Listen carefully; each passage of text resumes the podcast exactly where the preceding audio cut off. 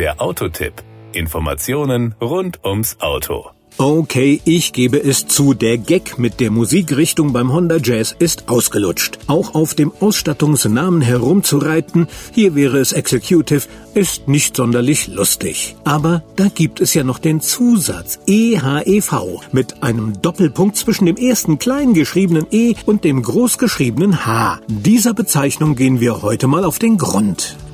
Power und Drive. Wenn ich mich jetzt an die Feuerzangen, Bohle und die Dampfmaschinen erinnere, dann ist das keineswegs despektierlich gemeint, aber mit solchen Formulierungen prägen sich Begriffe viel besser ein. Also, was ist eine EHV? Nö, der Satz, den Sie jetzt erwarten, der kommt nicht. Der Honda Jazz ist ein Vollhybrid. Im Gegensatz zu einem Mildhybridfahrzeug geben Sie über das Gaspedal kraftvolle elektrische Leistung frei. Und anders als bei einem Plug-in-Hybriden laden sich Honda EHEV Vollhybride über die Leistung des Verbrennungsmotors und die Bremskraft mit Rückgewinnung selbst auf. Eine Netzstromversorgung ist also nicht erforderlich. Somit sind Vollhybride eine äußerst komfortable Alternative. Und zugegebenermaßen bei einem Fahrzeug der Größe eines Honda Jazz erwartet man nicht solche Reichweiten. Ich dachte, die Tankanzeige sei defekt, aber das war sie keineswegs. Mit vollem Tank liegt die Reichweite des Jazz bei sage und schreibe bis zu 864 Kilometern laut WLTP und nein, der Wagen besteht nicht nur aus einem Tank.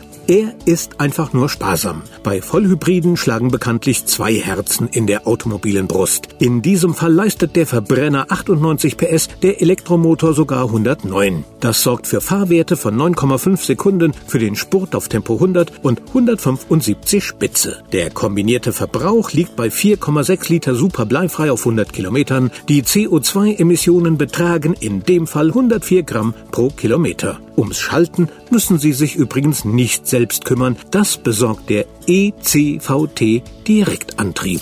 Die Kosten. Die Tatsache, dass der Honda Jazz eHEV ein Vollhybrid ist, der schon in der Basisversion Komfort top ausgestattet ist, relativiert den Preis wieder. Der liegt je nach Ausstattung zwischen 22.500 und 27.350 Euro. Klingt viel für einen Kleinwagen, ist aber tatsächlich angemessen. Das war der Autotipp. Informationen rund ums Auto.